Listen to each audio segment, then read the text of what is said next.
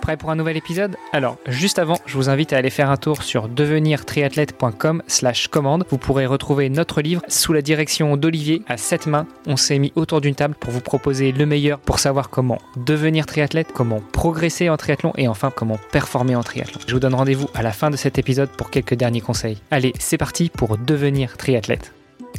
Salut les sportifs, c'est Armano et vous écoutez un nouvel épisode du podcast Devenir triathlète. À mes côtés pour co-animer cet épisode, Olivier Descuteur, le fondateur de la marque Oana. Salut Olivier. Salut Armano. Et cette semaine, nous avons un superbe invité qui nous a été recommandé par Philippe Martin, à savoir Mohamed Lana. Salut Mohamed. Salut Armano, salut Olivier.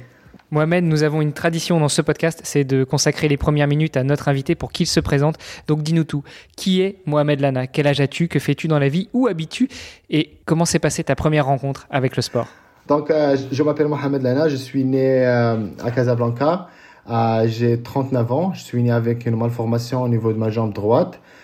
c'est similaire d'une amputation fémorale, mais c'est un handicap de naissance. au Maroc, j'ai grandi avec, comme tous les enfants, en jouant le foot jusqu'à l'âge de, je dirais, 10-11 ans. Mon père a fait connaissance d'un champion paralympique en natation parce que mon père est un chauffeur de taxi et en fait, euh, au lieu de le ramener à destination, il l'a ramené à la maison pour me voir. Et je me rappelais bien de ce gars-là. Il était très grand, avec des mains très, très grandes, tout. Donc, euh, moi, j'étais très timide à l'époque et je me cachais derrière ma, ma, mère.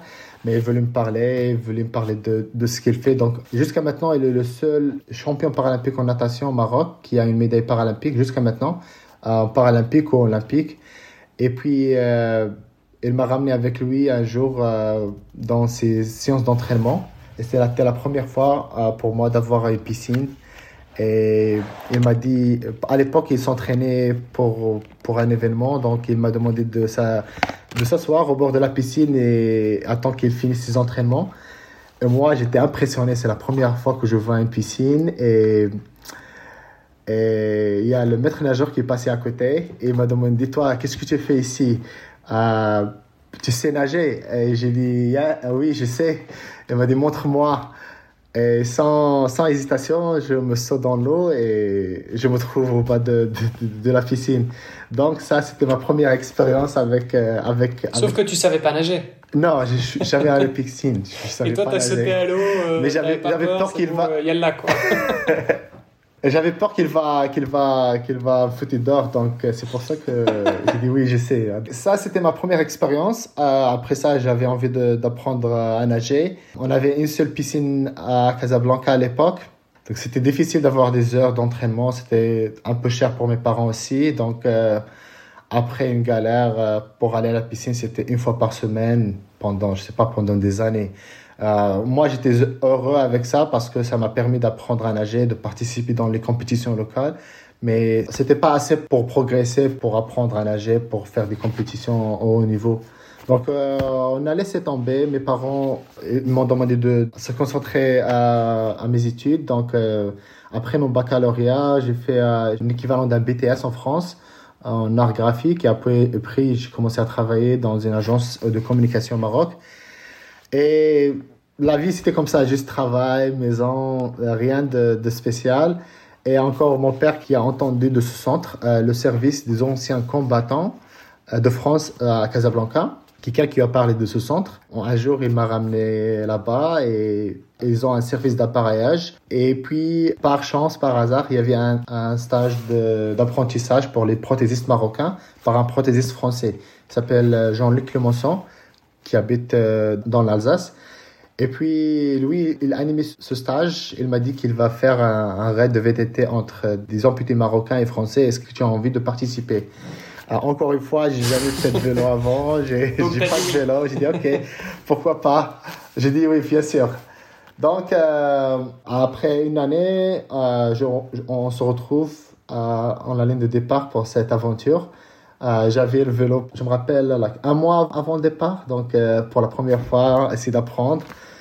Euh, j'avais pas de casque, pas de chaussures, rien, c'est juste, euh, c'est juste l'aventure.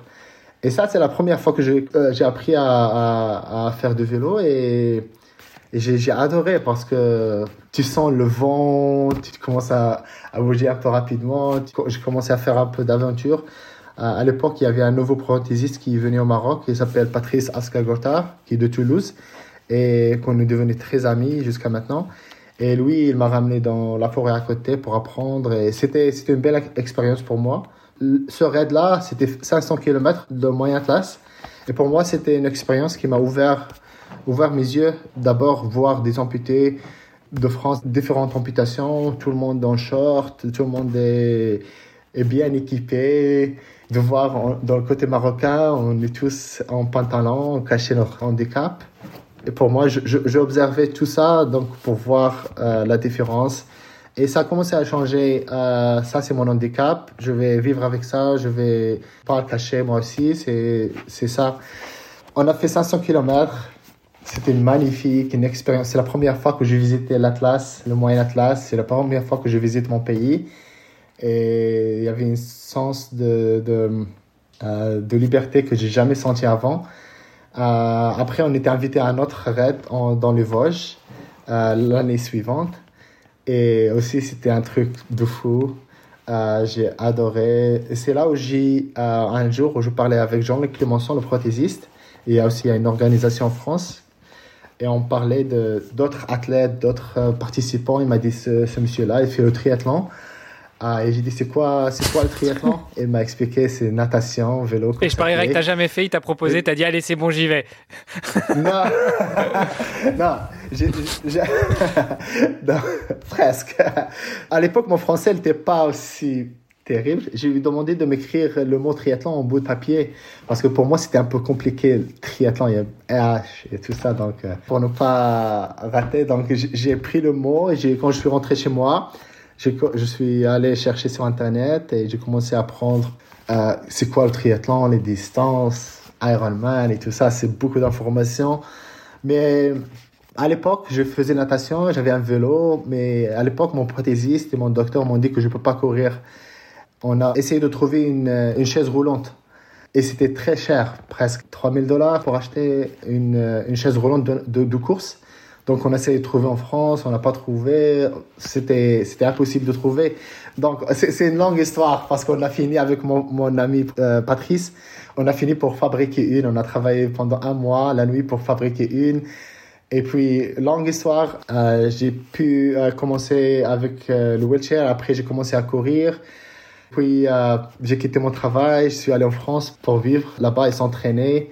Puis je suis allé aux États-Unis en, en 2009.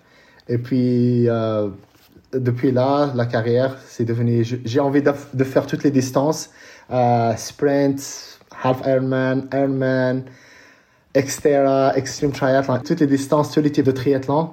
Euh, et puis de se concentrer pour les Jeux de, Rio en, 2016. Et puis voilà, on, est là. Waouh En quelques minutes, tu nous as fait euh, toute la présentation de Mohamed Lana. Il va falloir qu'on revienne, on revienne beaucoup sur euh, sur des étapes en arrière. Euh, déjà, tu nous as expliqué que tu jouais au foot avec des camarades malgré ton handicap. Donc, on le rappelle, hein, tu nous l'as dit, c'est un handicap naturel. T'as pas été amputé, t'as pas eu un accident, t'es né comme ça. Comment est-ce qu'on fait pour jouer au foot quand il nous manque une jambe, la hanche et autres? T'avais un pied par terre qui tapait dans le ballon et puis tu te déplaçais avec des béquilles? Quand j'étais petit, la différence entre mon pied et la jambe, elle était un peu courte. Donc, mon père, il me ramenait dans cordonnier. Donc, il, il, me met des, des, de la mousse pour, pour, euh, pour faire l'équivalent. Donc, quand, j'étais petit, la, différence, c'était comme ça. À chaque fois, j'étais en plein agrandissement. À chaque fois, il ajoutait une, une autre... Euh, et c'est différentes, euh, différentes couleurs, euh, bleu, vert. mais à certains moments, je jouais avec ça. C'était comme une chaussure, mais avec un épaisseur. Mais après quelques années, c'est devenu dangereux et se, se casser tout le temps. J'ai changé au biki. Donc, à l'époque, il m'a ramené euh, chez le menuisier. Donc, il m'a fait des bikis en, en, bois. Et je les ai cassés tout le temps parce que je jouais le foot euh, tout le temps. Et après, il m'a, il m'a trouvé des, des, des, des en, en fer qui se cassaient pas. Et là, ça, ça a resté pendant, pendant des années. Euh, et on jouait avec, avec les autres enfants. Dans mon quartier, j'étais le seul avec euh, les béquilles, donc les, les autres, ils avaient peur de moi parce qu'ils avaient peur que je vais les, les faire mal avec les béquilles. Mais quand j'étais dans un dans une école où, avec des personnes avec d'autres handicaps, différents handicaps. On jouait tous le foot. C'était magnifique, quoi. Tu voyais les béquilles dans l'air euh, tout le temps. des, bons souvenirs. Euh, donc, du coup, as été, euh, tu as fréquenté une école spécialisée pour euh, les, enfants handicapés? Ouais, en, primaire. Est-ce que, justement, avoir été confronté à jouer au foot avec des valides, puis après avoir plutôt pratiqué du sport avec d'autres personnes handicapées, ça t'a appris beaucoup de choses? Tu étais peut-être encore jeune, mais est-ce que ça te fait mûrir plus vite sur, certains sujets, et notamment l'acceptation de ton handicap? Oui, je me rappelle bien quand je joue avec les enfants, parfois, même à, à pas, 10, 11, 12, jusqu'à jusqu'à 14 ans. Parfois, quand on perd un match ou quelqu'un qui marque un but ou tu fais un mauvais passe, les autres gamins ils vont, vont dire des insultes. Et parfois, je pleurais à cause de ça et je rentre à la maison. Ma mère, est, tout le temps, je me rappelais bien, tu vois, elle, elle me chuchote pas, elle va pas me ramener à la maison, elle va pas aller me défendre.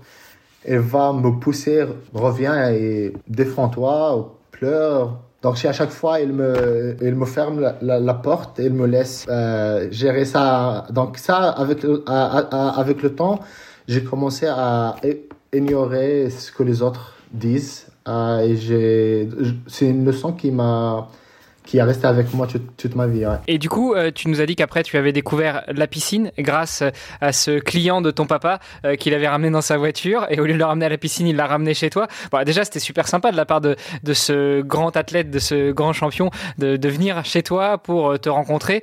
Euh, pourquoi, à ton avis, est-ce qu'il y avait cette envie de, partager entre une personne paraolympique et puis quelqu'un qui peut-être devrait accepter son handicap ou peut-être qu'il sentait sans même t'avoir connu, mais peut-être par rapport à ce que te racontait ton père, qui avait des capacités euh, en toi euh, qui te permettraient de, représenter le Maroc euh, dans les plus grandes instances internationales Ouais, c'était dans des moments qui sont qui a pas d'explication, c'est juste le destin. Il y avait aucune raison. Mon père lui a dit que j'ai un enfant qui a 10 ans, qui est né avec cet handicap, et lui, je sais pas, c'était un, moment magique euh, qui, a, qui a changé ma vie. Quoi. Le fait qu'il est venu chez nous, qu'il m'a ramené avec lui dans une séance, c'était un des moments que je sais pas qu'est-ce qui l'a poussé à faire ça, euh, mais ça a changé la vie d'un athlète, ça a changé la vie d'une famille. Quoi. Et c'est incroyable parfois. Ça, ça, je garde ça toujours dans ma mémoire quand quelqu'un qui me parle d'un autre enfant, d'un autre, de, notre cas, je, toujours, je, je, me rappelle de ça et j'essaie de faire mon mieux de, de connecter avec les autres. Je sais que ça, ça a un impact. Parce que quand on voit pas, on ne sait pas. À l'époque, je ne savais pas qu'il y avait une piscine au, Maroc. Je ne savais pas qu'il y avait un champion en natation. Donc, de le fait de, de le connaître en personne, tu, tu, tu, commences à croire en ça, tu commences, euh, c'est possible. C'est très fort et c'est très important de, quand, quand, quand on voit pas, quand on touche pas les choses en, main, on, ne croit pas, on n'y croit mhm. pas. Mhm. Et, à, quel moment tu t'es dit euh, j'ai envie de faire la compétition et j'ai envie de j'ai envie de gagner des courses? Donc euh, après après l'incident qui s'est passé avec moi dans la piscine, j'ai dit j'ai envie d'apprendre à, à, nager. Euh, mes parents n'avaient pas les moyens de, de payer l'abonnement et tout ça. Donc, euh, euh, et à l'époque, j'étais à, l'école primaire avec d'autres personnes avec handicap. Donc, on est allé voir cette association. Cette association, elle a un club de natation pour handisport. Mais c'était que des adultes. Donc, je me rappelle, je suis allé à, parler avec l'entraîneur et elle m'a dit désolé, on n'a pas un programme pour, pour les jeunes, on n'a que les adultes, on ne peut pas d'avoir attends que tu as 15 ans, 16 ans après, tu peux nous rejoindre. Euh, je, je me rappelle bien, j'étais à l'extérieur de, de l'organisation. J'étais avec un autre euh, ami. J'ai commencé à pleurer. J'ai commencé à pleurer et pendant longtemps. Et l'entraîneur euh, vient me voir et me dit Pourquoi tu pleures Je dis oh, J'ai envie de nager, j'ai envie d'apprendre, blablabla. On m'a dit, si tu me ramènes euh, 5 ou 6 euh, personnes de ton âge avec un handicap, je, je, vais essayer de faire quelque chose pour vous. Donc, euh, on est rentré à l'école et on a demandé à, l'école, à la classe, tu veux apprendre à nager, tu veux pas apprendre à nager. Et donc, euh, on a ramené, je sais pas combien, et puis on a commencé ce programme avec eux une fois par semaine. Après un mois, tout le monde est, est, acquitté sauf moi. Mais j'ai une photo. J'étais le seul jeune avec cette équipe, une équipe magnifique. Et qu'est-ce qui fait que toi t'es resté? Pourquoi les autres sont partis et toi t'es resté? Ouais, encore une fois, j'ai vu ce gars-là, euh, ce champion paralympique, et puis euh, j'avais envie de nager. Une, histoire euh, aussi marrante. Donc, pour commencer à nager, on devrait avoir, tu vois, la ceinture pour nous aider à flotter. Donc, l'entraîneur nous a demandé d'acheter le bouet. Ça coûtait, enfin, à l'époque, ça coûtait 200, 200 dirhams, 20 euros, 25 euros, quelque chose comme ça. Et mon père, il a pris longtemps pour l'acheter, pour avoir l'argent pour l'acheter. Le temps qu'il a, qu'il a acheté, je, je, rigole pas. Euh, j'ai appris à nager. Donc, j'ai senti très mal, très mal parce que mon père, il a fait un effort énorme pour l'acheter. Et t'en avais déjà plus besoin, quoi. Ouais, donc, euh, euh, euh donc moi j'avais envie de. J'ai beaucoup aimé, j'ai beaucoup aimé nager. J'attendais toute la semaine ce moment-là pour aller nager. À l'époque, je prenais le bus moi-même de, de, là où j'habite jusqu'à jusqu'au centre de la ville pour aller nager chaque semaine, chaque samedi, chaque samedi à, à 10 h du matin. Je sais pas, moi j'ai aimé. Après, quand, quand j'étais le seul à, à venir pour les sessions, il m'a mis avec les, les adultes, donc j'ai commencé à nager avec eux. Et, encore, c'était encore une autre leçon de vie parce que je voyais tous ces gens-là, différents handicaps. Et puis, c'est comme des stars pour moi parce que ils étaient trop vite, euh, ils étaient, étaient, très, très forts. Donc, euh, j'ai essayé de nager avec eux, d'apprendre euh, à, nager plus rapide. encore une fois, une, une fois par semaine, c'était pas assez, mais c'est tout ce qu'on avait à l'époque. Euh, tu avais déjà une prothèse ou euh, tu as appris à nager sans prothèse? On, nage, on nage sans prothèse. Mais à l'époque, j'avais une prothèse qui était artisanale. Euh, ça veut dire que le pied, c'est fait du, du bois et aluminium et de cuir. Il n'avait pas de genoux, il n'avait rien. Donc, ça m'a permis de marcher. C'est très lourd et c'est tout le temps le pied parce que c'est fait de, du bois. Euh, donc, euh, c'était pas fait pour faire autre chose. À l'âge de 24 ans, on, a fait ce stage euh, au service des anciens combattants c'est là où j'ai eu ma première prothèse avec euh, articulation. Donc euh, pendant quelques années, tu as, tu as vécu euh, sans ta prothèse, enfin sans, sans une vraie prothèse. comment est-ce qu'on apprend à nager justement quand on a un handicap? Alors tu, tu, forcément, tu vas me dire que tu n'es pas valide, donc tu sais pas par rapport à un valide, mais, mais est-ce qu'on apprend d'abord à flotter? Est-ce qu'on apprend d'abord à tirer avec les bras? Est-ce qu'on apprend à, à, nager avec une jambe? Comment ça se passe des cours de natation quand on veut apprendre à nager et qu'on est justement victime d'un handicap? Ça dépend d'handicap. Pour moi, j'avais une jambe qui, qui marchait, donc euh, c'est un peu similaire d'une personne euh, avec deux jambes. À, l'époque, je faisais beaucoup d'efforts euh, avec mes, mes, mes, armes pour compenser. Avec tes bras, tu veux dire? Donc, avec les bras, ouais, pour compenser, j'utilisais pas ma jambe. Donc, c'est, on peut nager juste avec les bras. Ouais, en soi, c'est ce que la plupart des triathlètes font. Enfin, finalement. Ouais. Mais par, par contre, si tu es paraplégique, par exemple, tu as du poids que tu dois draguer. Ça, te, euh, Oui, bah ça, c'est que tu, tu flottes plus, quoi. Tes jambes coulent. Ouais, mais c'est aussi c'est, un obstacle. Donc, euh, pour le paraplégique, par exemple, c'est bien dans, dans la piscine de, nager avec un bouet ou avec des. Pas full wetsuit, là, juste euh, les, les pinces.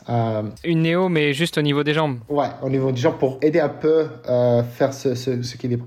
Donc pour moi, c'était pas un problème. Pour moi, le, problème, c'était d'avoir une piscine, pas apprendre à nager. Donc euh, si on parle maintenant de ma natation, la façon dont je nage, c'est terrible.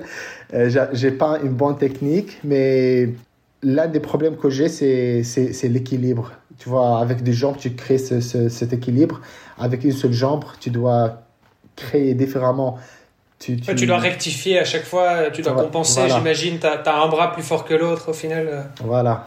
Donc c'est juste, on s'adapte. Euh, en, sport, en, en des sports en général, on s'adapte tout le temps. En natation, vélo, course à pied, on fait beaucoup d'adaptations pour, pour y arriver. Hmm. Et, et, à ce moment-là, du coup, quand tu étais euh, à fond dans la, dans la natation, enfin en tout cas, tu faisais, en faisais un maximum dans la mesure du possible, toi, à ce moment-là, tu voulais déjà, tu faisais des courses, tu faisais déjà la compète, tu avais envie de faire la compète? Oui, oui. Au Maroc, on faisait le championnat du, du Maroc, Coupe du Trône au Maroc, mais ça restait là parce que, encore une fois, le niveau était, il n'était pas très haut.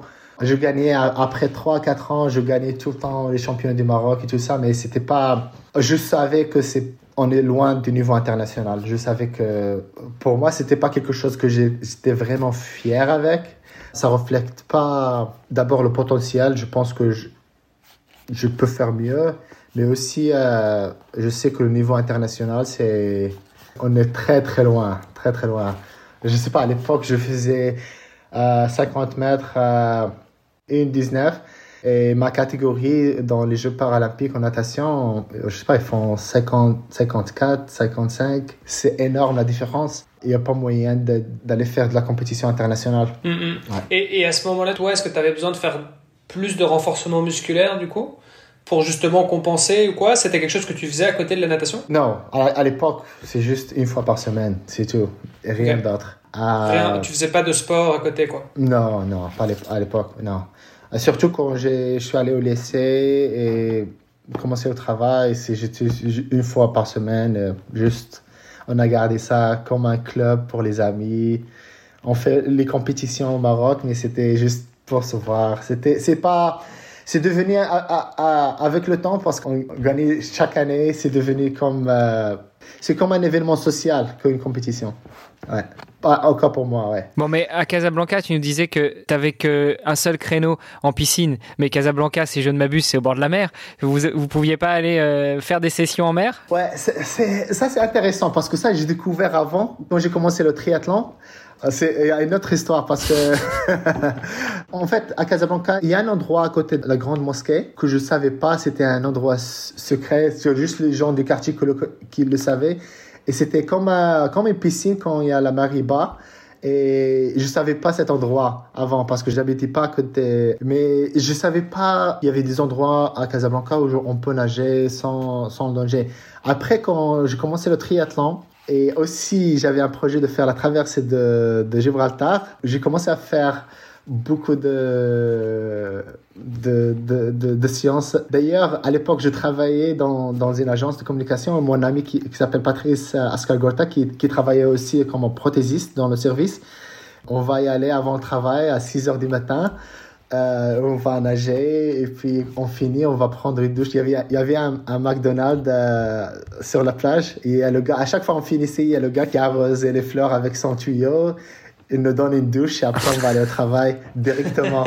et ça, c'était quand je me préparais pour la traversée de Gibraltar, c'était deux fois par semaine. Euh, tranquillement, on fait ça, c'était magnifique. Quoi. Ouais, donc pour revenir à tes, années où, tu étais euh, plutôt nageur en piscine, euh, pour le coup, tu nous as dit après que bah, comme tu nageais, t'avais pas assez de créneaux, tu n'avais pas forcément d'ambition, de grandes ambitions internationales, et donc tes parents t'ont demandé de te concentrer sur, sur tes études. Ce que tu as fait, est-ce que du coup, tu as un peu laissé le sport de côté ou tu as continué à pratiquer, mais vraiment en mode loisir, avant d'avoir une deuxième rencontre avec le sport? Mode loisir, une fois par semaine. Euh, j'ai réussi à on, laisser d'avoir euh, trois fois par semaine. On a avec un ami et moi, on, on, faisait des trucs. On était, on voulait, on, voulait nager plus, donc on est euh, allé voir le directeur de la piscine. Est-ce qu'on va en voir plus? Parce qu'elle était semi-publique c'était pas 100% privé, donc on a appris qu'on peut euh, essayer d'avoir plus de créneaux, mais les créneaux, c'était difficile avec l'école.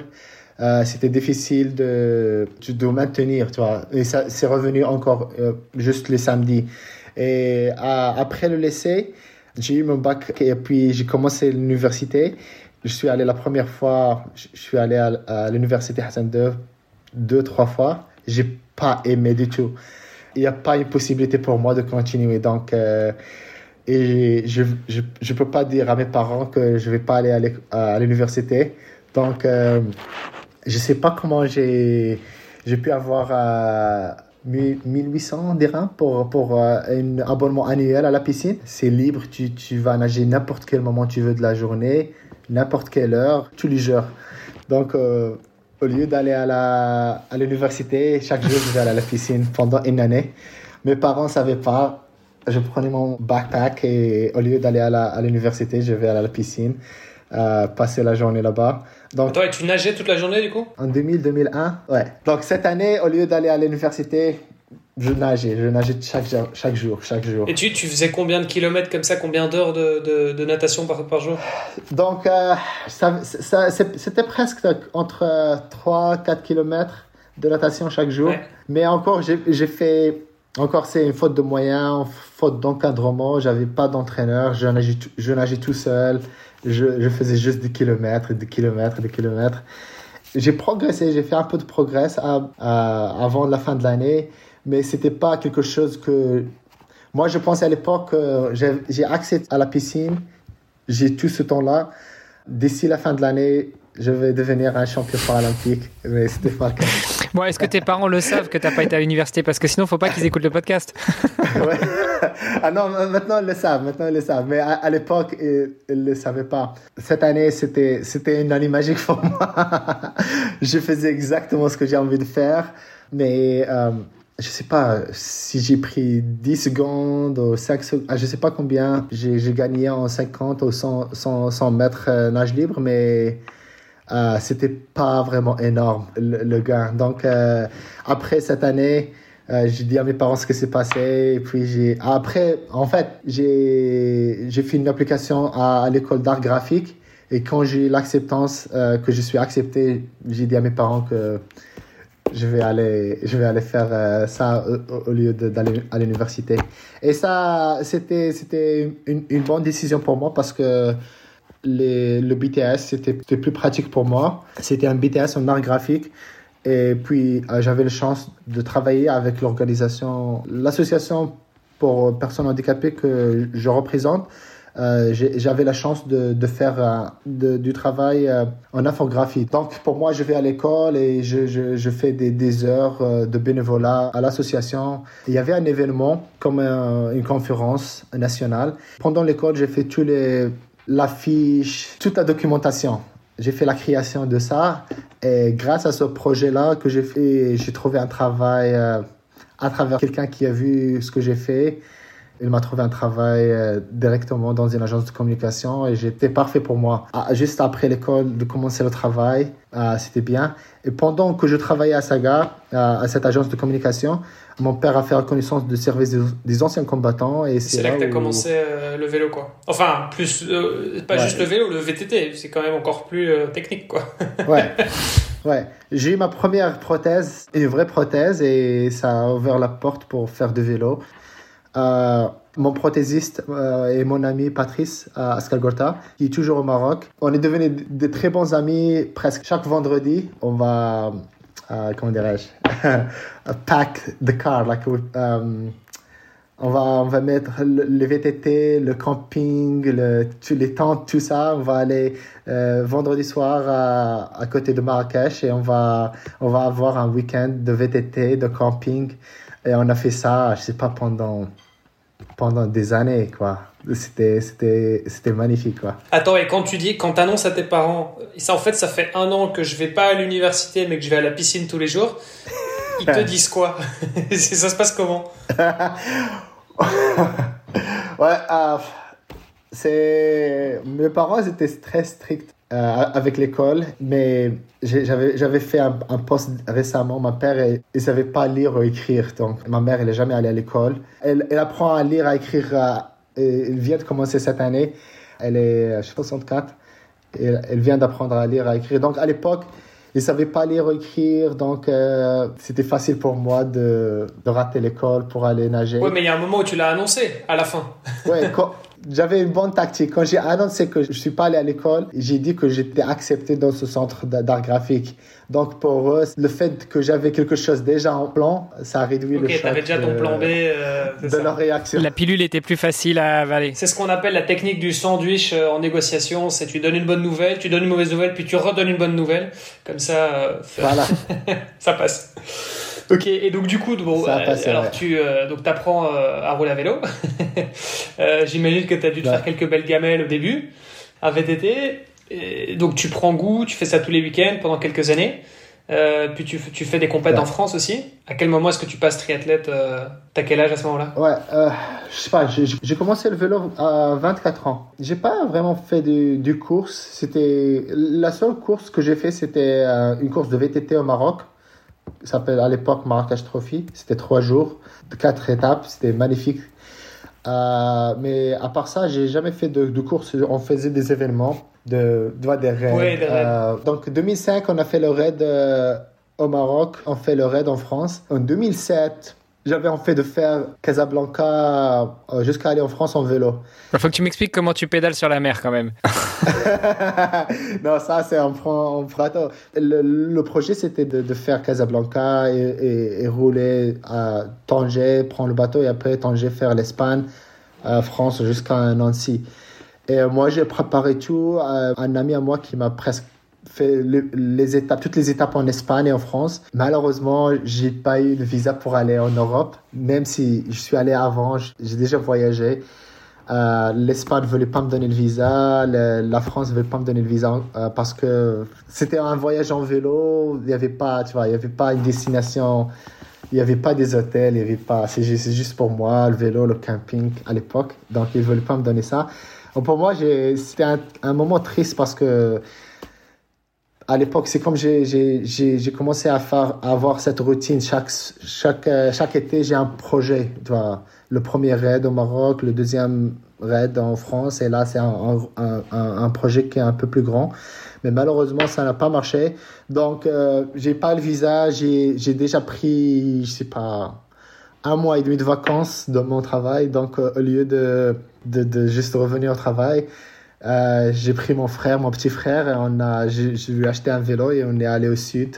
Euh, on a fait euh, un, un, voyage, aller au sud du Maroc. Donc c'était, c'était pas la même chose, mais juste on a fait quelque chose de différent et c'était, ça m'a permis de, de, passer du temps avec mon frère. voilà. Hyper cool.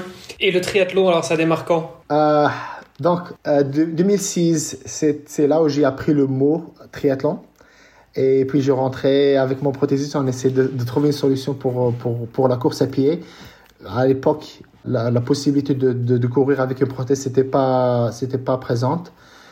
Donc, on a, on a travaillé sur l'option d'avoir un fauteuil roulant de, de, course. Tu disais que c'était pas possible parce que c'est quoi à l'époque technologiquement ça n'existait pas? Ou bien juste c'était hors budget? Ou c'était quoi le, le frein? Non, c'était pas possible parce que mon docteur dit que c'est dangereux pour toi. Ah oui, d'accord, ok. Donc c'était vraiment pour toi. Okay. C'était parce que j'ai pas. C'est pas hip, hip joint. I don't have a hip joint.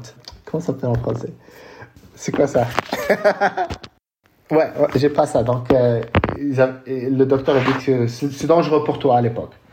Et ils n'avaient pas le, euh, le savoir-faire pour pouvoir courir. Donc, on a pris la, ce qu'ils ont dit donc, euh, on a suivi l'option d'un fauteuil roulant et ça nous a pris un an et demi, deux, années de recherche sans résultat. Et après, mon, mon ami Patrice m'a dit pourquoi pas on le, fabrique nous-mêmes.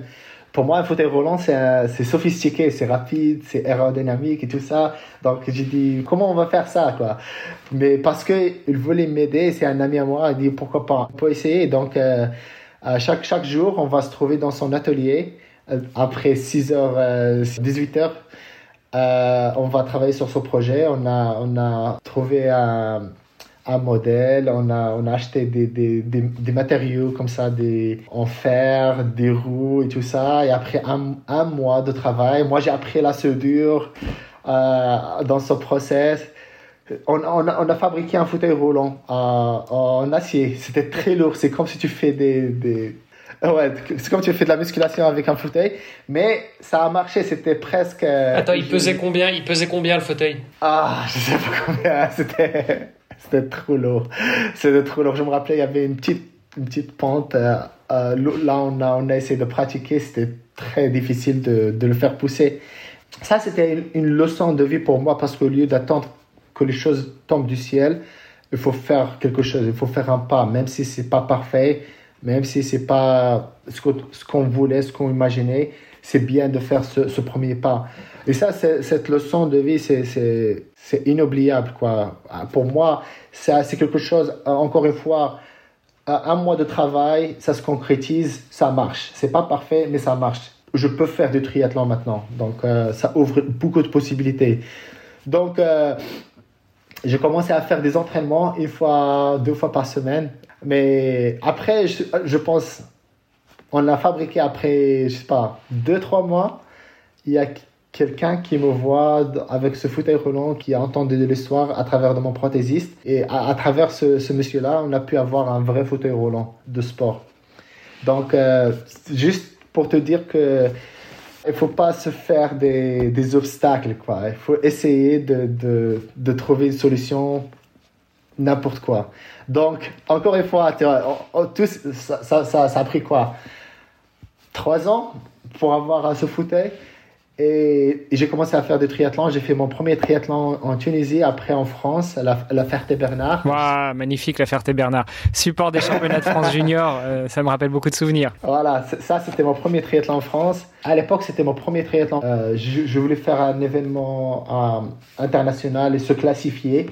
Et l'ITU, ils me disent que tu peux pas faire le fauteuil roulant si tu, fais, si tu utilises un, un vélo normal, tu dois tu dois courir. Oui, parce qu'en fait, le truc, c'est qu'il y a des catégories, euh, ça, il faut peut-être le, faut peut le préciser. Tu, tu, tu, peux nous rappeler, c'est quoi les différentes catégories?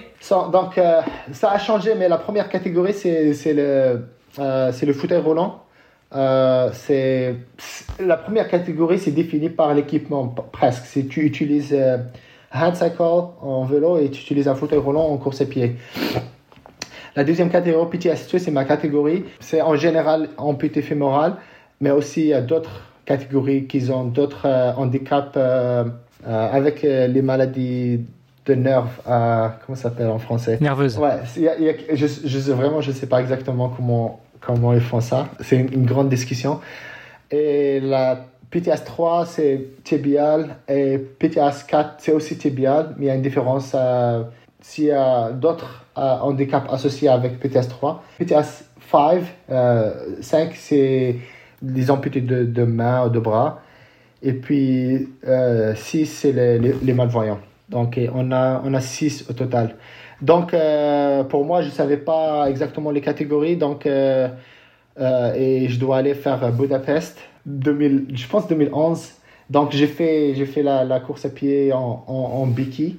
Donc, le point que j'ai envie de faire, c'est que ça, ça nous a pris trois ans de galère avec euh, le fauteuil roulant, mais mon, mon but c'est d'aller faire des courses internationales en triathlon, mais il faut s'adapter encore une fois. Euh, j'ai laissé le fauteuil roulant, je l'ai donné à quelqu'un au Maroc et j'ai commencé à, à, faire les courses en béquille jusqu'à 2009 où je suis aux États-Unis pour un stage d'entraînement. Et là, je rencontre quelqu'un euh, qui est très connue. Euh, c'était la première euh, femme, la femme amputée qui a fait un Ironman. Et je parlais avec elle, j'ai dit voilà, j'ai cette condition qui s'appelle PFFD. Les docteurs m'ont dit que dit que je peux pas courir.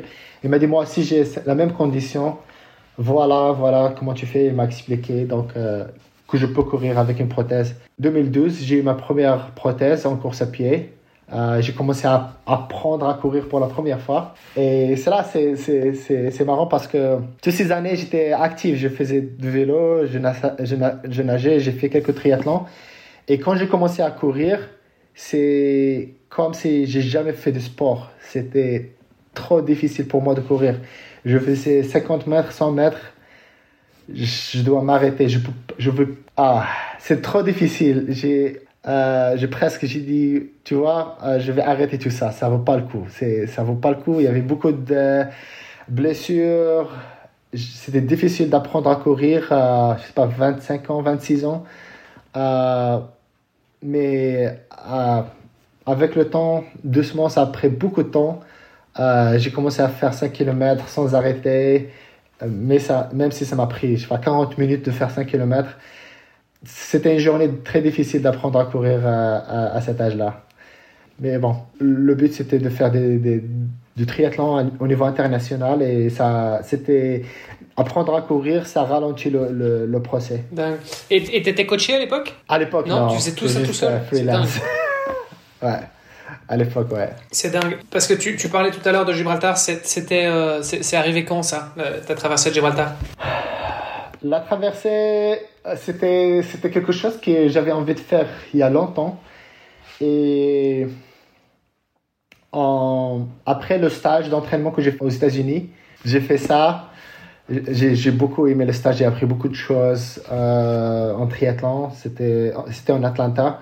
Et puis je suis rentré chez moi et j'ai dit avant, avant d'aller plus loin, je dois faire ça, je dois faire ce, ce projet de, de, Gibraltar. Gibraltar, c'était la, chose qui, était très difficile, c'est de faire le premier pas officiel. C'est-à-dire, tu t'inscris, tu commences le process officiel, c'est-à-dire de se faire euh, accountable. Euh, parfois, on a des projets dans la tête et on va, on va le faire, on va le faire, on va le faire, mais quand tu dis, OK, je vais le faire, tu le fais public et là, tu peux pas reculer. Donc, quand je suis rentré, j'ai dit à quelques amis, j'ai commencé le, à contacter l'organisation en Espagne pour faciliter le, tu vois, parce que c'est un procès qui, est très, qui est un peu compliqué. Tu dois avoir une autorisation du Maroc, de l'Espagne, de la gendarmerie et tout ça. Et pour moi, de commencer ce process, c'est comme si tu peux pas revenir en arrière. C'est juste qu'il faut que, que je fais. Ça, c'est le, le plus difficile pour moi. Après, c'était juste un entraînement normal, beaucoup de open water swim, beaucoup d'endurance. D'ailleurs, je me rappelais, on est allé à l'Espagne avec euh, ma, ma, femme à l'époque. La, la traversée, c'était planifié la veille où l'Espagne a gagné la Coupe du Monde en 2010. Et on était à Tarifa. Et moi, j'ai essayé de dormir. Euh, on va se lever à 4 h du matin. On va commencer la natation. Et, et c'était la fête, quoi c'était on n'arrivait pas dans j'arrivais pas dormir je comprends. j'étais en euh, Espagne aussi à ce moment-là euh, je m'en souviens bien. C'était assez bruyant effectivement. Parce que la traversée de Gibraltar c'est de l'Espagne vers le Maroc c'est pas du Maroc vers l'Espagne? Ouais c'est de l'Espagne vers en fait, si je me trompe pas, c'est parce que c'est une ONG euh, qui est basée en Espagne qui, qui fait ça, qui s'occupe de, de, de, donner les permis et tout ça. Enfin voilà, c'est eux qui gèrent les traversées. Quoi. Ouais, et, tu peux le faire du Maroc à l'Espagne à travers eux. Tu vas à l'Espagne et ils vont te ramener au Maroc et après tu peux faire. Le, le gars qui a organisé ça, il a recommandé de, de le faire Espagne-Maroc parce qu'à l'époque, les courants et tout ça, c'est plus facile, c'est gérable. Quoi. Tu as plus de chances de, de finir que de faire de l'autre côté. Il y a des gens qui font de l'autre côté, il y a des gens qui font aller-retour. Il y a de tout dans ce monde-là. C'est, il y a, il y a des, des, nageurs qui sont très, très, très rapides. Combien de temps de préparation pour Gibraltar? Ça va après, c'était la saison. C'était, je sais pas, 8 mois, 10 mois de, natation. Et de, la veille, on n'arrivait pas à dormir. Et j'ai dit à ma femme, ça, ça se fait une fois dans tous les 4 ans. Donc, on a sorti avec les gens, on, va, on a célébré avec l'Espagne à l'époque on n'a on a pas dormi, on est allé directement à la nage. C'était très spécial parce que. Bon, et pour rappel, la, traversée, c'est quoi? C'est 14 km Avec les courants, tu mets peut-être un peu plus 14, 9 pour moi, ouais. Ouais, y a, comme il y a des courants, euh, on, on va jamais tout à fait en ligne droite. Ouais, non, tu fais jamais en ligne droite. Ah, en fait, les, les, gens, ils ont beaucoup d'expérience. Si tu es un nageur très fort, tu arrives la courbe et, et c'est moins parce que tu vas plus rapide, parce qu'il y a une fenêtre si tu as un, nageur qui est un peu slow, tu vas souffrir des courants qui vont arriver et vont te pousser à l'intérieur et après tu vas revenir. C'est une S. Si tu as un nageur qui est fort, tu vas le, S ça va être euh, moins visible. Mais si tu as un, nageur euh, comme moi, le S, ça va. Moi, c'était ma question. Du coup, toi, tu as fait plutôt un S ou tu as fait plutôt un L? Non, c'était vraiment ah, un, S. et, combien de temps, du coup, pour ces euh, presque 15 km de natation? Ça m'a pris 4h26. Ouais, et, moi, j'ai. Ça va, ça va arriver deux fois. Ça m'est arrivé pour ça, j'ai vomi euh, au milieu de, de, de, la traversée. Et après que j'ai vomi, j'ai senti très bon. j'ai ça m'a. tu m'étonnes si t'as fait la fête toute la veille euh, au soir, toute la nuit, t'as pas dormi. mais je sais pas si c'est à cause, à cause de ça, mais ça m'est arrivé encore une fois dans un triathlon. Euh, à, la sortie de, de, de, natation, il y avait la, la, le tapis bleu jusqu'à la transition et je vomi encore deux fois dans le tapis et je me sentis bien après et j'ai fini le triathlon serait impeccable. Donc, euh, c'est deux Alors, fois. je, je voudrais juste préciser quand même pour ceux qui n'ont pas forcément en tête, quand tu nous dis que tu as mis 4h30 pour faire 15 km de natation, euh, en moyenne, le gros du paquet sur Ironman, c'est 3 km 8 et on est entre 1h et 1h10. Donc, en gros, pour faire 15 km, c'est 4 fois et demi l'Ironman et tu fais à peine 4 fois le temps sur Ironman. Donc, c'est-à-dire que pour quelqu'un qui a appris à nager assez tard, tu as quand même vachement bien progressé.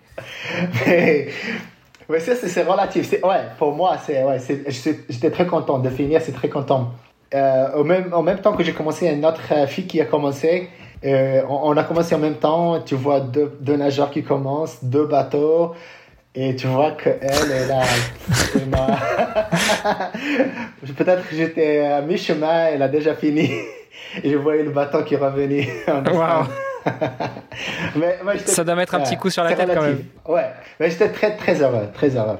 Bon alors, et une fois que tu fais cette traversée de Gibraltar, euh, c'est là que tu t'es dit bon allez, c'est bon. euh, même si j'ai découvert le triathlon, je voulais faire cette traversée, je l'ai faite. Maintenant, à 200% dans le triathlon. Ah, presque. Le, le, le, le but c'était le triathlon, mais j'ai toujours c- ces projets dans, à côté que j'ai essayé de, tu vois, des, courses de VTT, aussi des etc. J'ai fait quelques etc. Ça reste toujours dans le triathlon, mais aussi quand j'ai appris à courir euh, en, 2000, en 2011. à- au Maroc, il y a cette course qui s'appelle le Marathon des Sables. Pour moi, c'est une course que j'ai chaque année on, on regardait la télé au Maroc, mais ça m'a jamais euh, arrivé dans ma tête de, de le faire, mais c'est dans ma tête. Et quand j'ai commencé à faire de la course à pied et j'ai ma prothèse, cette idée de faire le Marathon des Sables commence à, à grandir. Et oh, ça a le projet, ça a commencé en, 2000 en 2012. J'ai dit, je vais commencer à, je, vais faire le marathon des sables. Et cette, cette course, bon, déjà de courir avec une lame dans, dans le sable, c'est très difficile parce que j'ai essayé, essayé de, de faire des, des, des courses sur la plage, c'était très difficile, c'était très misérable.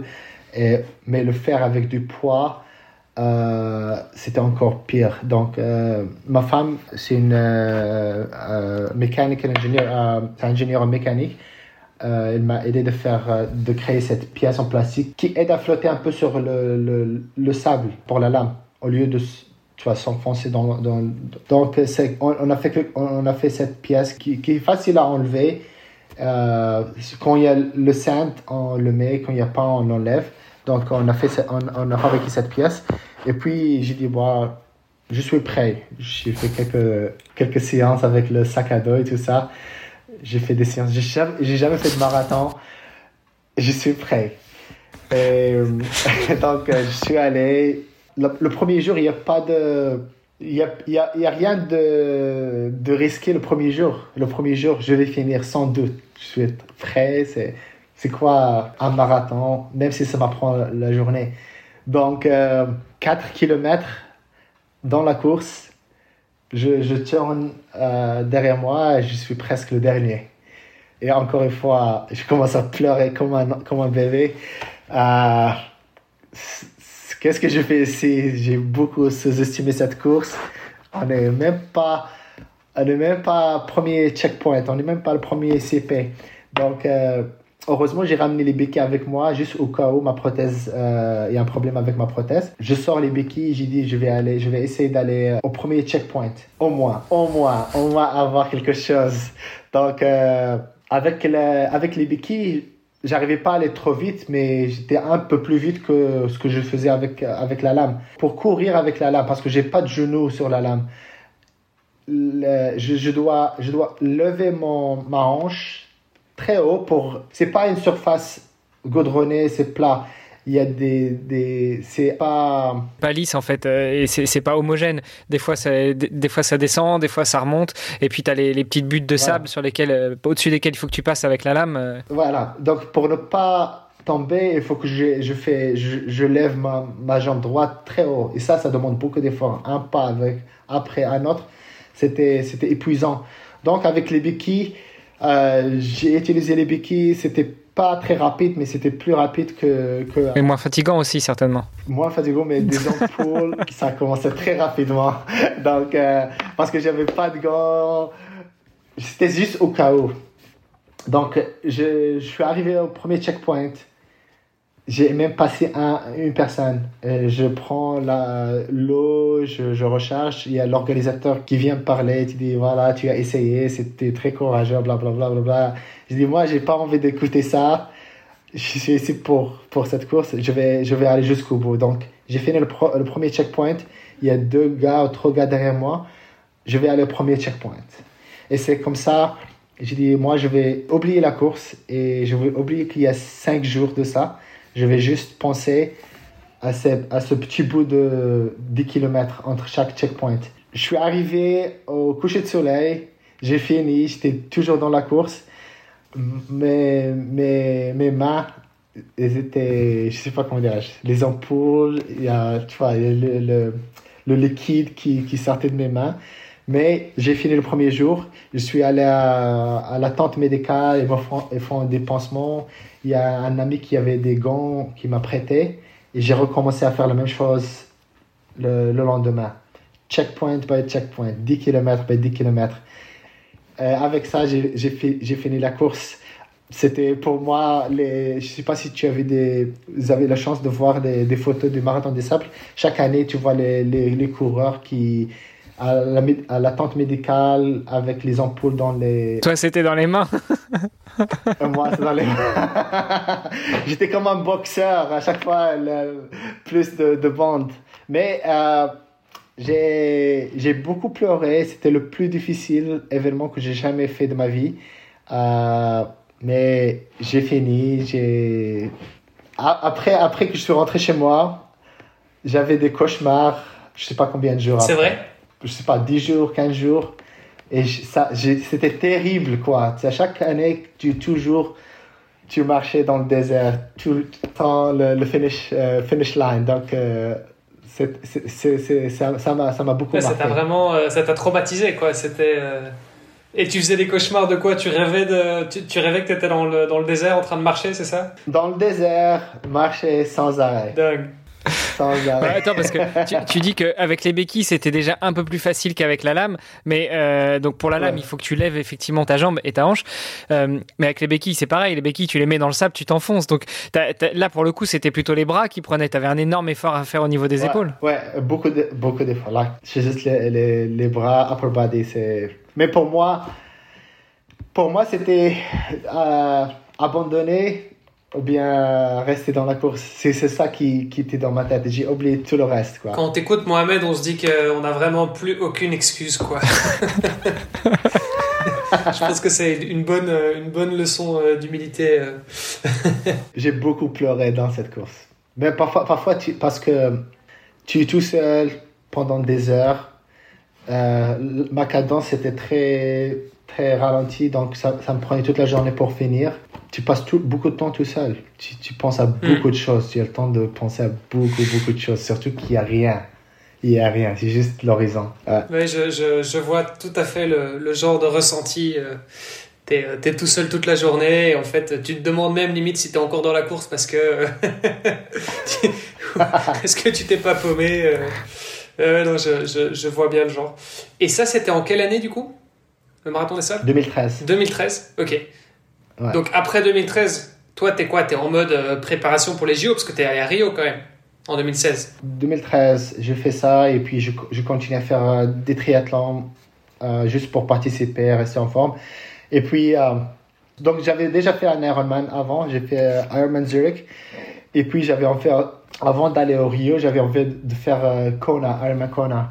Et oh, j'ai appris qu'il n'y a pas une qualification pour euh, ma catégorie. Il y a pas, il y a une qualification pour euh, euh, la catégorie en fauteuil mhm. roulant. Ils peuvent aller faire un événement pour se qualifier à Kona, mais pour toutes les, autres catégories, il n'y a pas de, il y a pas de qualification. Il n'y a que la loterie.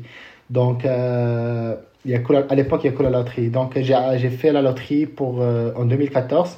Et j'ai gagné la loterie pour, pour Kona en 2014 j'ai fait euh, Boise, euh, Half Ironman Boise, c'est à Idaho euh, aux États-Unis. Et puis, je m'entraînais encore. J'avais pas, j'avais pas vraiment un entraîneur. Je, je juste suivi des, des, plans d'entraînement sur Internet. Ici, je travaillais un petit peu à l'époque. J'étais à l'école aussi à l'époque. J'ai pris des cours à l'université en 2014. C'était un mode entraînement pour Kona, école, études, c'était une année un peu bizarre pour moi.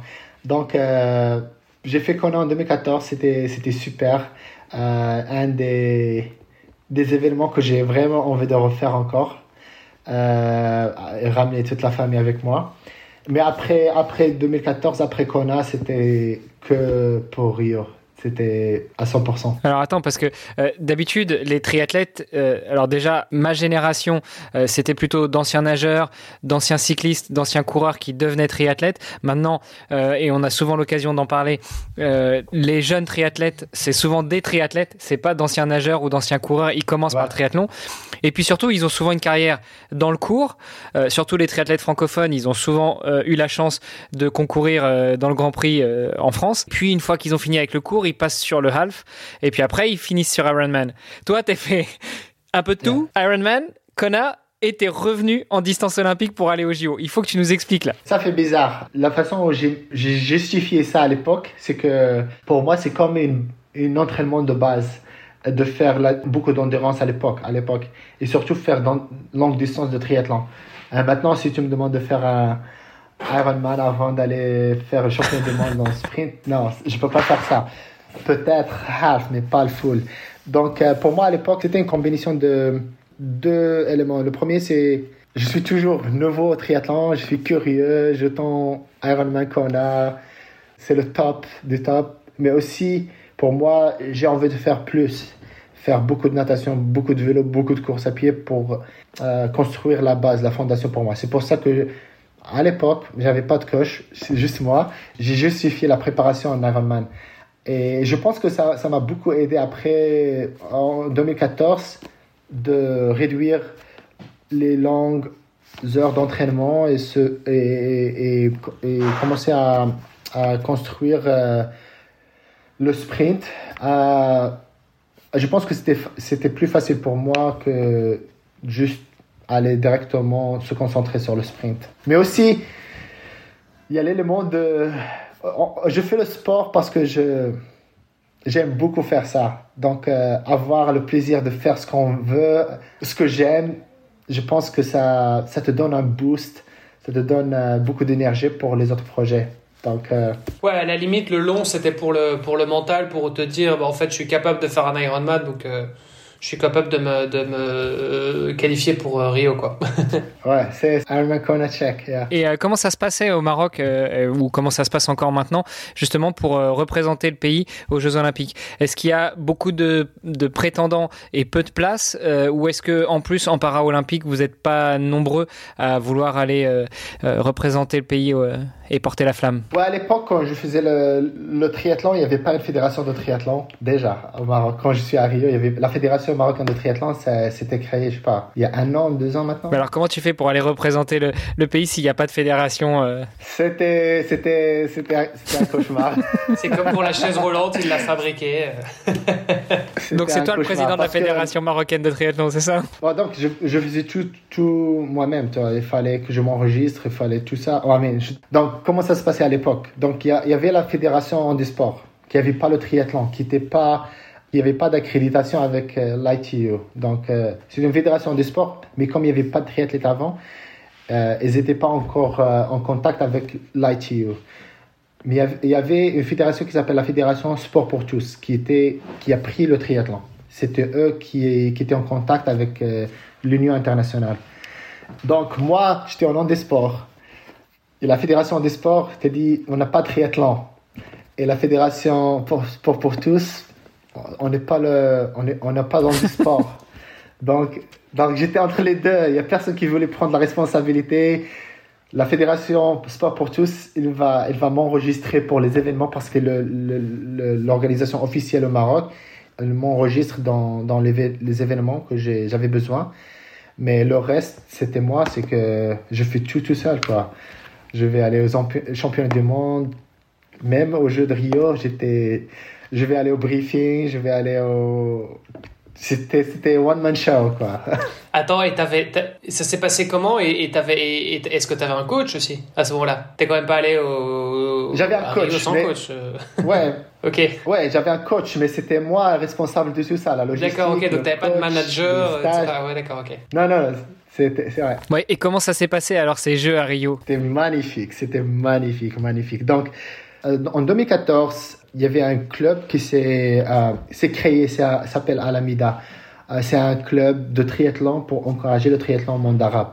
C'était créé par deux gars de, de l'Égypte qui ont créé ce, ce club. Ils veulent promouvoir le triathlon au monde arabe.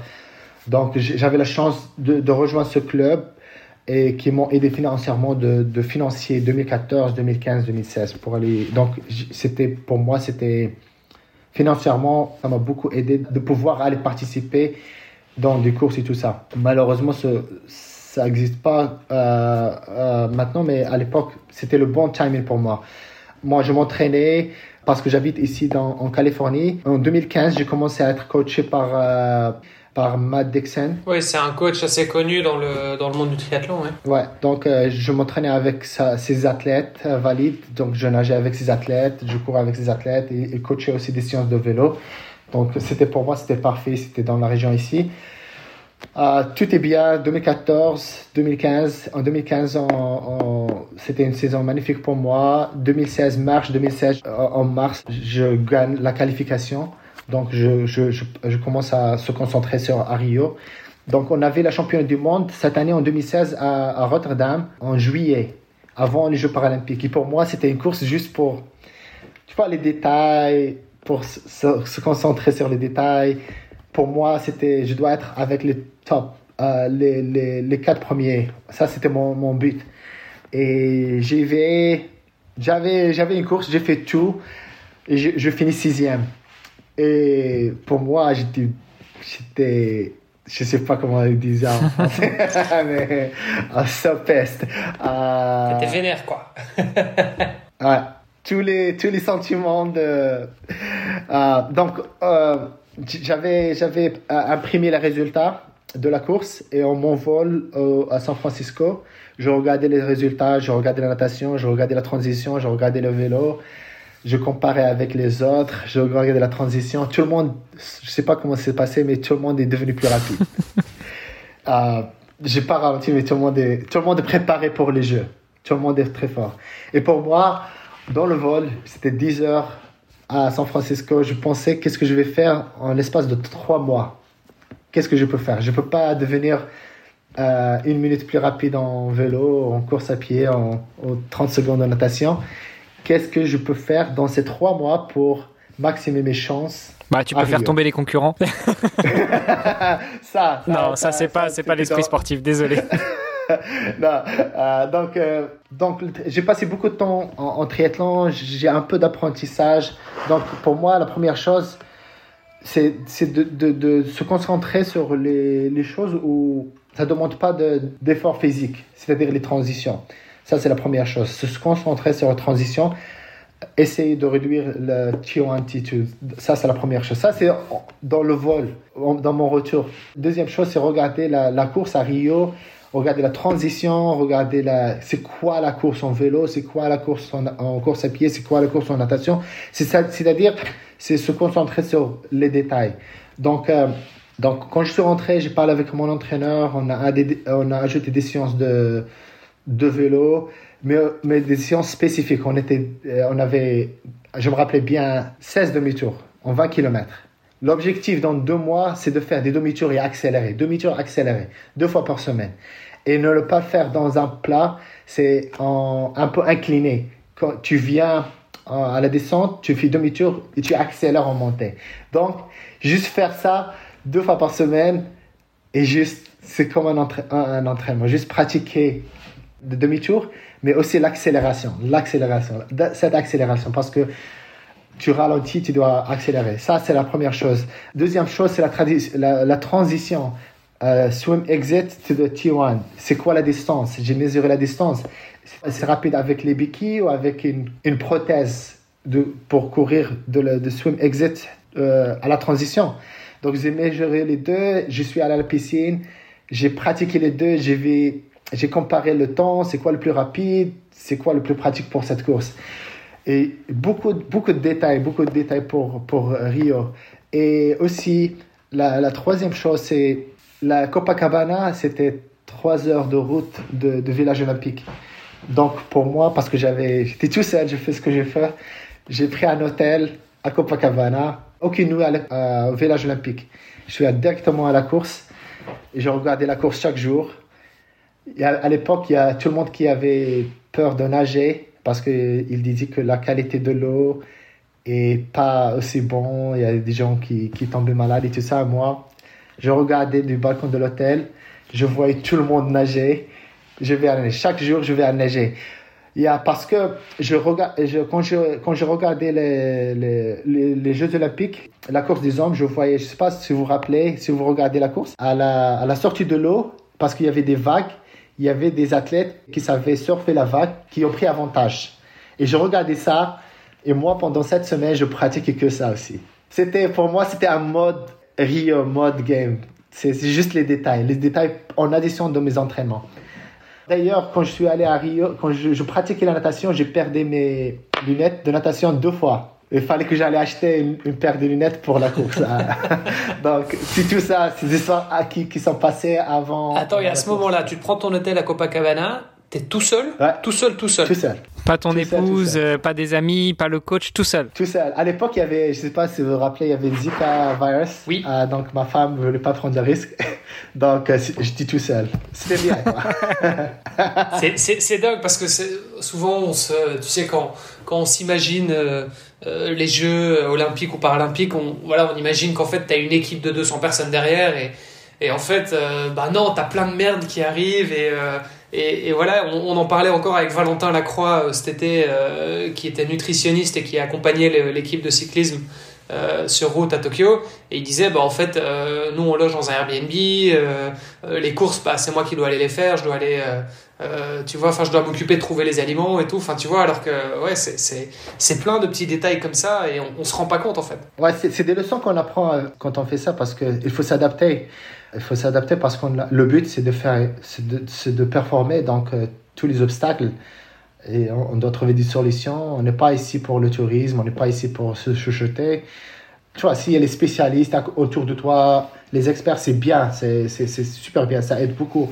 Mais si tu n'as pas, tu dois trouver, tu dois, tu dois être. Tu te quoi. ton spécialiste. Ouais, tu merde.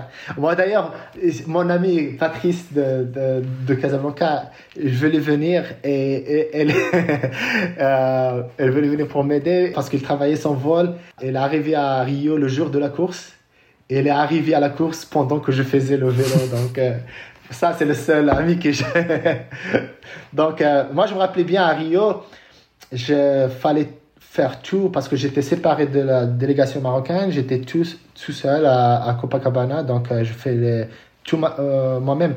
Je me rappelais bien aller à la, à la zone euh, avant de la course avec mon vélo, le home trainer, everything, my, my legs, everything, holding everything myself. Uh, going through the security. Donc, donc mais c'était une belle et, expérience. Et tu as décidé de faire ça parce que enfin c'était vraiment stratégique, quoi tu t'es dit euh, j'ai intérêt à euh, m'acclimater entre guillemets, euh, aller tester l'eau, j'ai envie d'être j'ai envie d'être sur le lieu même quoi. Ouais.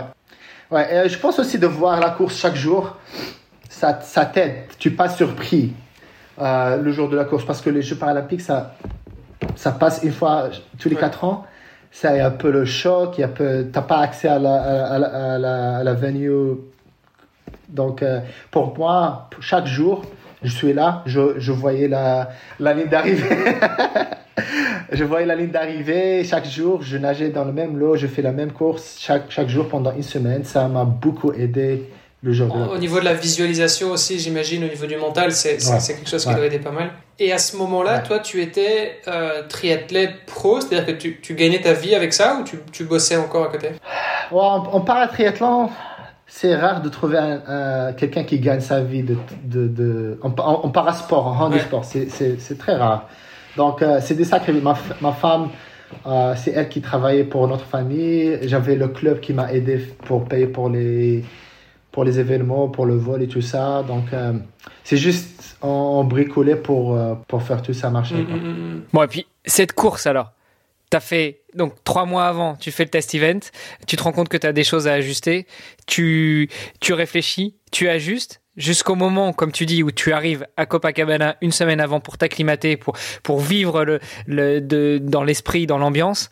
Et la course. Comment se passe la course? Comment se passe la natation? Comment se passe le vélo? Comment se passe la course à pied? Ah, euh, je me rappelais bien que le jour, tu as, pas le jour là l'échauffement, on se préparait, on marchait vers, on, se préparait pour aller à la, à la ligne de départ.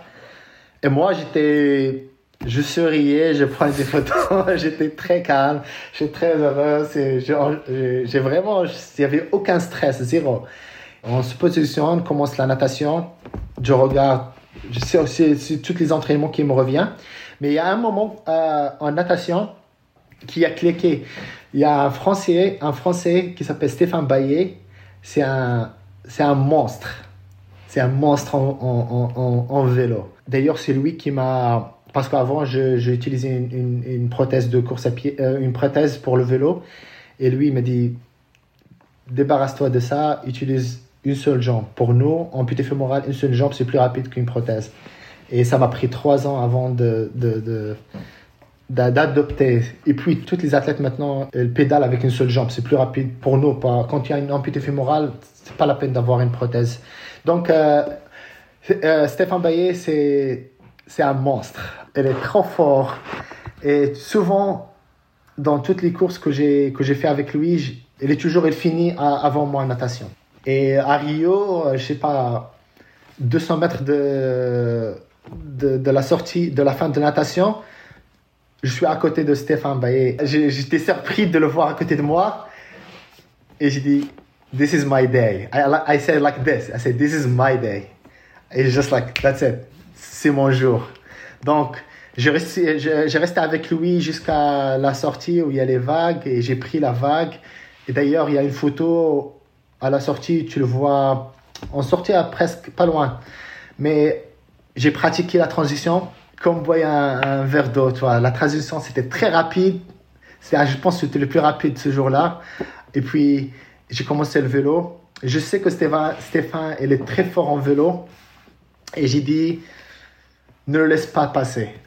Au moins la, première moitié, le premier 10 km, ne le laisse pas. Et ma stratégie, c'est les, les demi-tours. C'est accélérer, à chaque fois accélérer.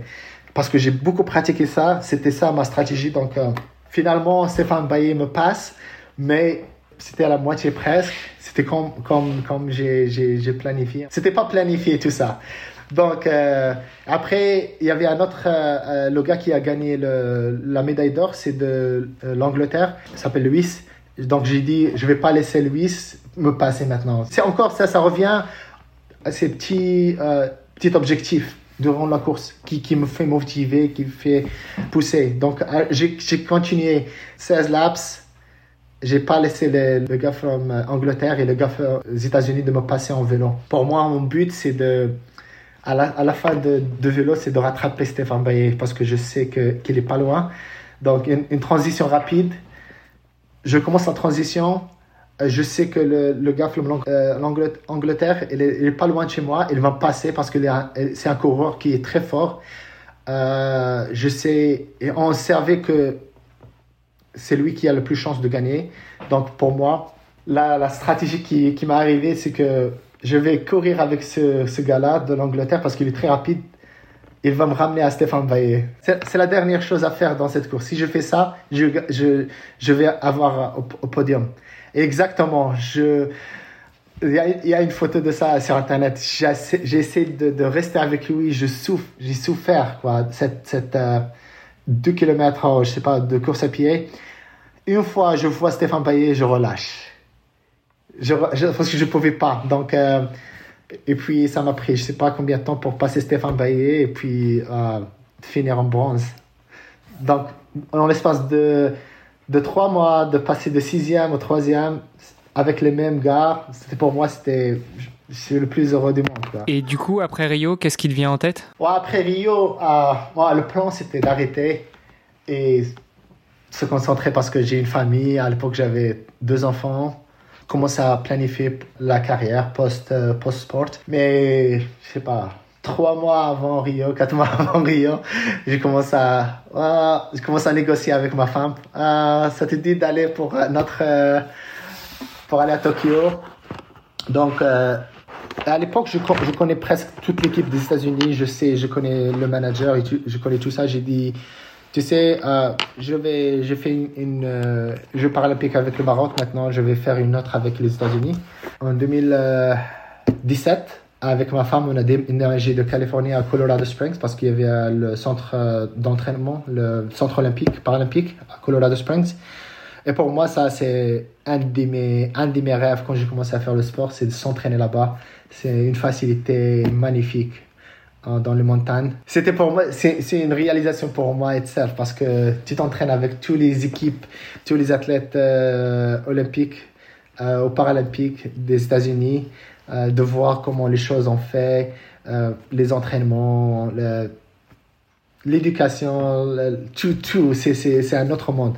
Et pour moi, apprendre à organiser mes entraînements, avoir un strength workout, musculation, avoir tous ces, ces, les détails, pour moi, c'était bien à vivre.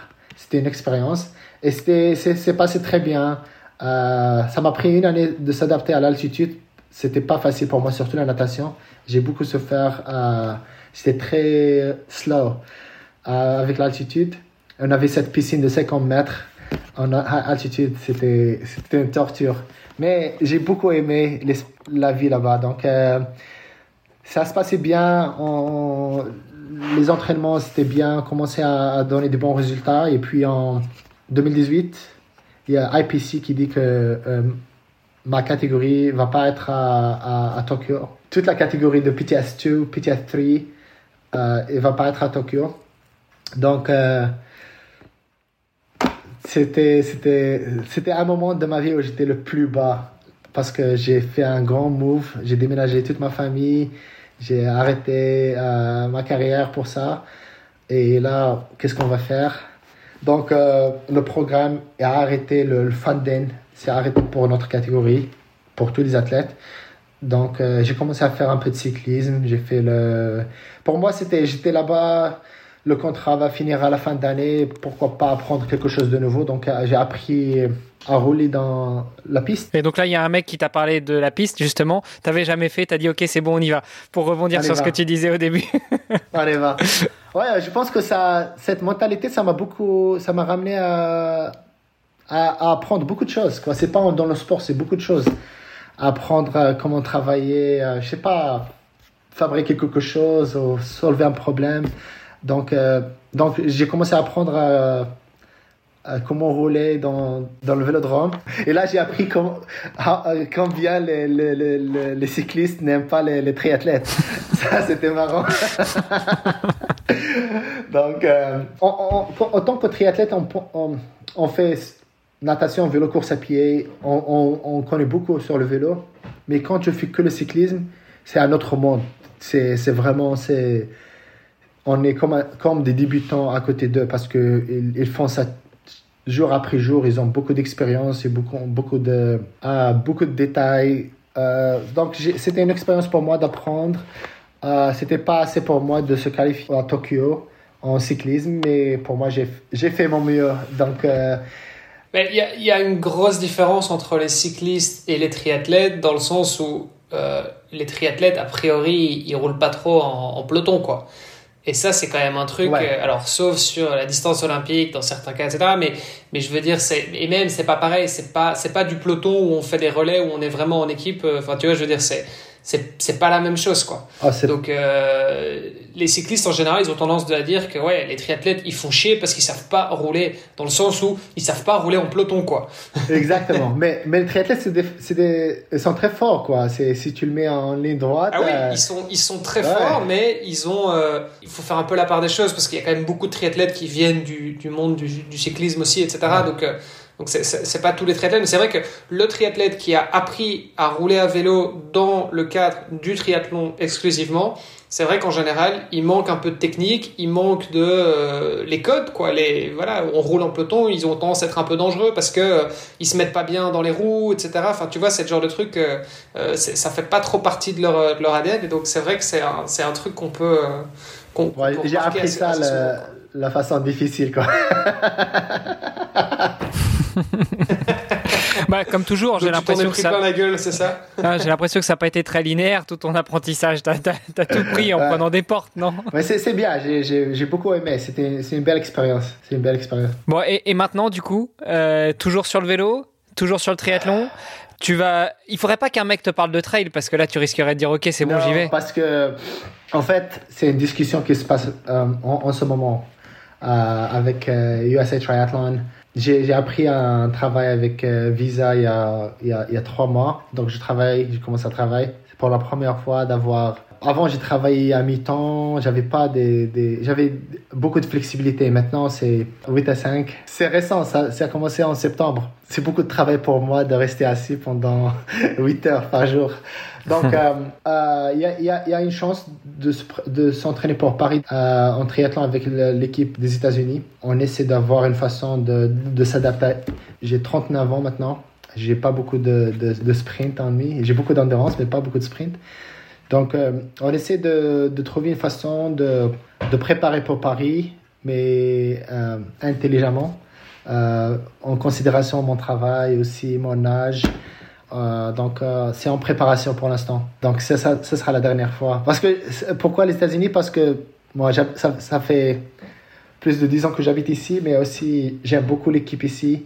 Le manager qui, qui, gère l'équipe des États-Unis, c'est une personne magnifique qui, qui, qui, aime le sport et qui, qui a envie de, de m'aider. Il a, il a envie qu'on finisse cette journée qu'on a commencé en 2018. Donc, on va essayer de faire ça cette année, euh, en, en, 2024. Euh, J'ai beaucoup de compétitions. Il y a un Français, un nouveau Français qui s'appelle euh, Jules. C'est un, un, nouveau monstre. Elle est trop rapide. Il a gagné la championne du monde à Abu Dhabi, où j'ai fini dernier. Donc, euh, j'ai beaucoup de, beaucoup de travail à faire. Donc, on va, on, va savoir euh, comment ça va se passer pendant les, les, trois prochaines années. En parallèle de ça, il y a avec deux, euh, deux amis, un est double amputé et un il a une, une malformation de, de, bras. On a commencé ce projet. C'est un projet qui va, qui va prendre, je sais pas, 10, 15 ans, je sais pas combien. C'est euh, en fait de connecter le point le plus bas, euh, le point le plus haut de chaque continent. Donc, euh, pas n'importe quel vélo, canot, hike, whatever. Donc, on a fait, juste avant la, la, le Covid, commencé, on a fait South America. Donc, euh, on a commencé de Patagonia en vélo. On a roulé je sais pas combien de kilomètres pendant quatre semaines. Patagonia all the way um, en Argentine. Euh, on a fait Aconcagua. On a monté Aconcagua.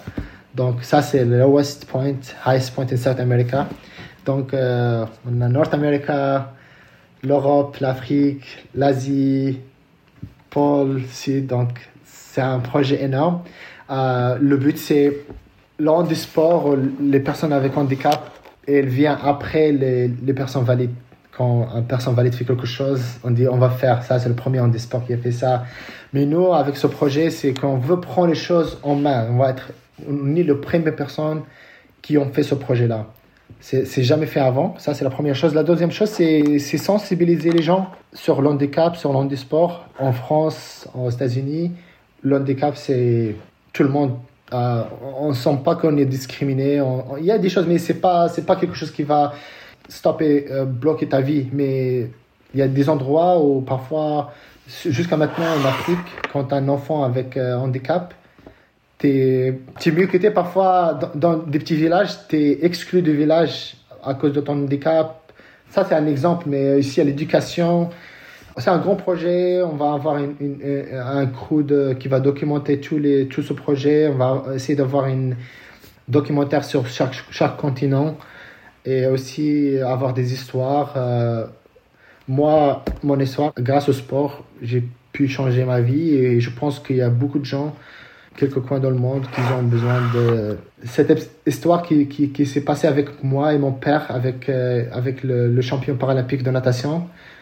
On va montrer ça au niveau global pour beaucoup de gens là-bas. Donc on va voir. Passer la bonne parole et inciter le maximum de gens euh, qui sont justement euh, victimes d'un handicap pour leur montrer que c'est pas c'est pas la fin du monde et qu'on peut quand même y arriver. Ouais, exactement.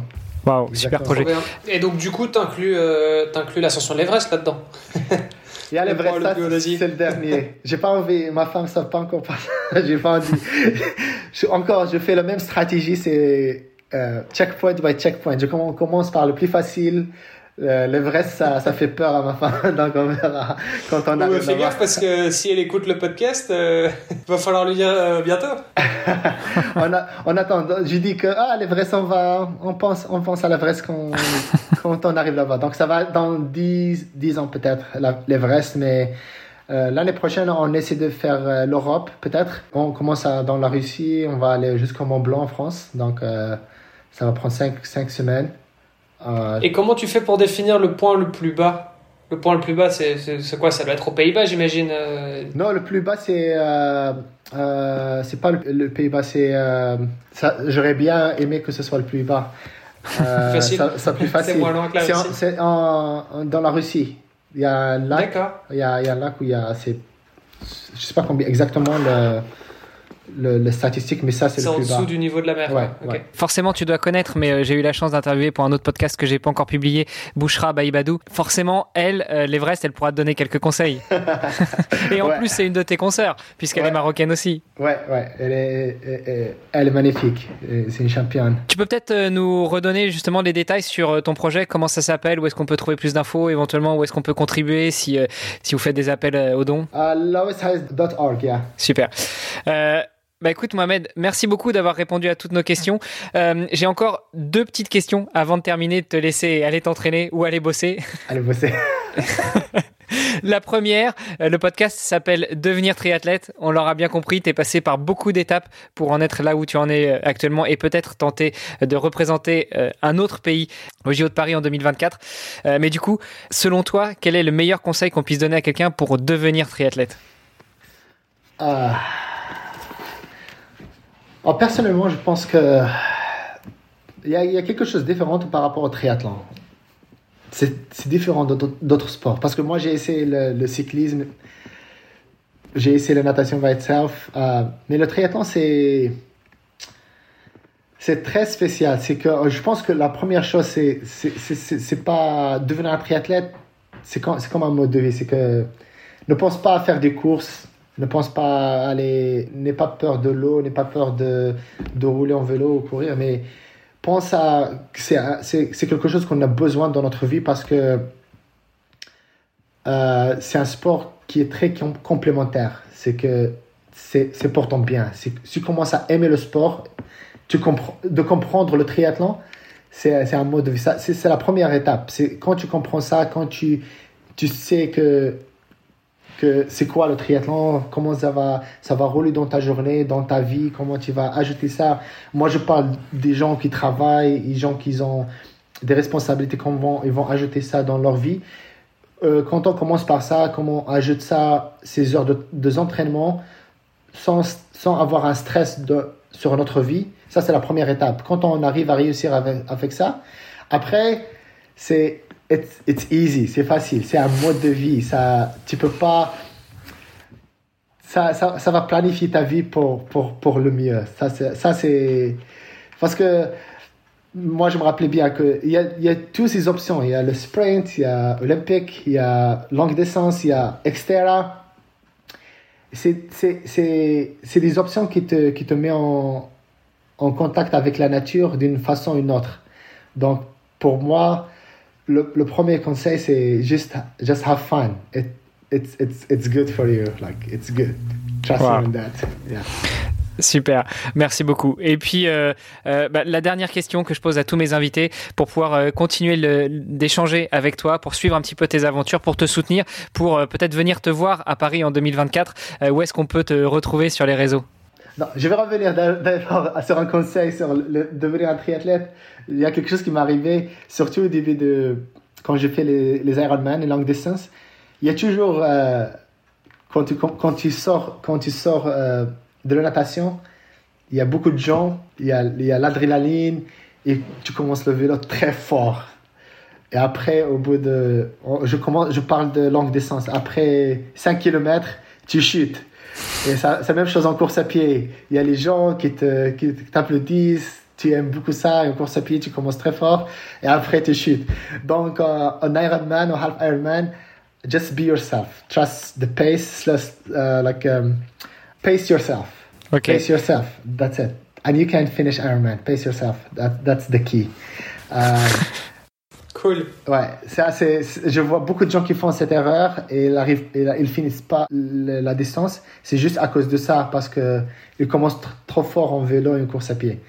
Pace yourself from the beginning. Uh, social media, uh, uh, je suis à Instagram, Mohamed Lahna. Yeah, Instagram, LinkedIn. I'm in LinkedIn all the time. That's it. Pas trop, pas trop en Facebook, mais juste Instagram et uh, uh, LinkedIn. Cool. Bon, bah écoute, on va bien suivre, suivre ça. Euh, aussi. Tous tes, tous tes prochains projets. C'était hyper cool en tout cas de, de t'écouter euh, dans, dans ça. Enfin, c'est pour moi, ça m'a donné une grosse claque là et je, je me dis qu'il est temps que j'en fasse encore un peu plus parce que euh, voilà, on a, on a vraiment, quand on t'entend, en tout cas, on a vraiment aucune excuse, quoi. Faut qu'on, faut qu'on en fasse bah, plus. Euh, ça, ça, avait déjà bien commencé le no excuse avec euh, Philippe Martin qui, euh, qui a ouais. des, des, semaines de, de, 90 heures et le mec il trouve le temps de, de faire 41 Ironman. Donc euh, finalement, Philippe nous a dit de venir te, de, de t'interviewer. Donc on continue bien avec toi. Peut-être que je pourrais rajouter une troisième question du coup pour qu'on continue dans cette série. Qui est-ce que tu nous conseillerais d'aller interviewer si on avait, euh, si, si tu devais recommander un ou une triathlète ou un ou une sportive? Uh, Stéphane Baillet. Stéphane Baillet, c'est role model for me. C'est essayer de, le battre. C'est lui qui m'a poussé de devenir un bon triathlète. C'est essayer de, euh, de le battre. Et je pense que j'ai pas réussi une seule fois, c'était dans les Jeux paralympiques. Il m'a battu dans tous les événements de ITU euh, pendant 4-5 ans. Donc, euh, ça marche. Bah, Stéphane, si tu nous écoutes, euh, voilà, tel bienvenu. Stéphane Baillet, c'est un, c'est un gars long. magnifique, très fort. Ah, c'est. C'est un monstre. ok, bah écoute, on, on, relève le challenge. Si tu nous écoutes, okay. Stéphane, euh, contacte-nous. Et puis si c'est pas le cas, de toute façon, nous on viendra à toi et, euh, et, et tu passeras aussi dans le podcast. J'espère. Ah super, génial. Bah écoute, merci encore Mohamed pour euh, pour le temps qu'on a passé ensemble. Presque deux heures d'épisode, c'était génial. Comme l'a dit Olivier, on a pris des claques. Maintenant, on n'a plus d'excuses. Donc, euh, on te souhaite une bonne continuation, une bonne journée parce que pour toi c'est le début de la journée. Et puis Olivier, bah euh, on se donne rendez-vous la semaine prochaine pour un nouvel épisode. Yes. Super. Salut Mohamed, ciao. Merci beaucoup. Super, merci. merci. Merci d'avoir écouté cet épisode jusqu'au bout. N'oubliez pas de rejoindre notre groupe Facebook pour discuter avec les invités, commenter et poser vos questions. Et Olivier et moi, nous vous répondrons dans un prochain épisode. À la semaine prochaine. Salut les sportifs.